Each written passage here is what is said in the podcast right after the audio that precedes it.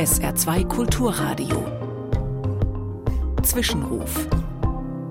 Von Nicole Stark, Katholische Kirche, gelesen von Luisa Maurer. Geben ist seliger denn nehmen. Diese Aussage wird Jesus zugeschrieben. Und ich finde, sie passt sehr gut zu dem, was ich in der Vorweihnachtszeit erlebt habe. Seit einigen Jahren gibt es in unserer Familie eine vorweihnachtliche Tradition. Meine Mutter backt Zimtwaffeln und verkauft sie für den guten Zweck. Das Geld, das durch den Verkauf zusammenkommt, wird zugunsten der Freeman Farm in Stenweiler gespendet. Das ist ein Verein, der sich um ausgesetzte oder verwahrloste Tiere kümmert, für die es sonst kein Überleben gäbe. Allein schon die Arbeit und Hingabe meiner Mutter erfüllen mich mit großem Respekt.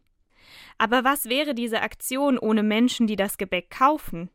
Es gibt Stammkunden, aber von Jahr zu Jahr kommen auch neue Käuferinnen und Käufer hinzu, die einerseits gerne Zimtwaffeln mögen, andererseits aber auch den guten Zweck unterstützen möchten. So erzählte mir meine Mutter von einem Mann, der ihr eine äußerst spendable Summe für die Zimtwaffeln überließ. Eine andere Frau zeigte sich ebenfalls sehr großzügig. Was meine Mutter an der Großzügigkeit dieser Frau besonders beeindruckt hat, ist, dass gerade sie selbst nicht viel Geld zum Leben hat. Aber häufig sind es gerade jene Menschen, die selbst sehr sparsam leben müssen, die trotzdem viel geben.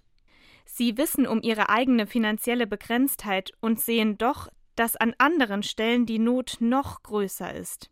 Und sie nehmen von dem wenigen, was sie haben, um es denen zu geben, die es noch dringender benötigen als sie selbst.